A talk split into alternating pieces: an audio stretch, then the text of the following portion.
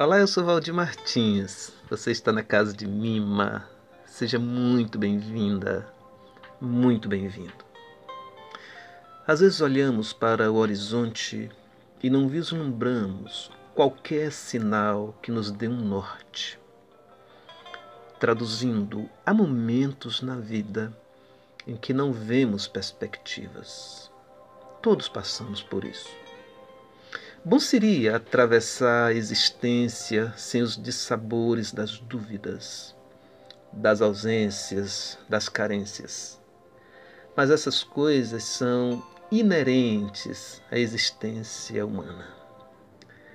É certo que aqui vivemos essas contradições, aqui mesmo as superamos. Já aprendemos com o Nazareno que o amanhã não nos pertence e que basta cada dia o seu mal.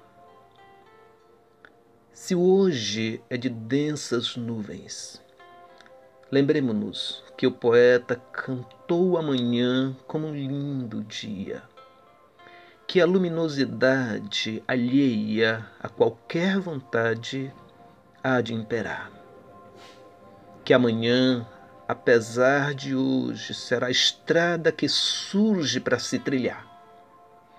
Mesmo que uns não queiram, será de outros que esperam ver o dia raiar. A força que nos faz olhar para o amanhã com esperança é a mesma que nos anima hoje a persistirmos na nossa jornada. Que Deus nos abençoe.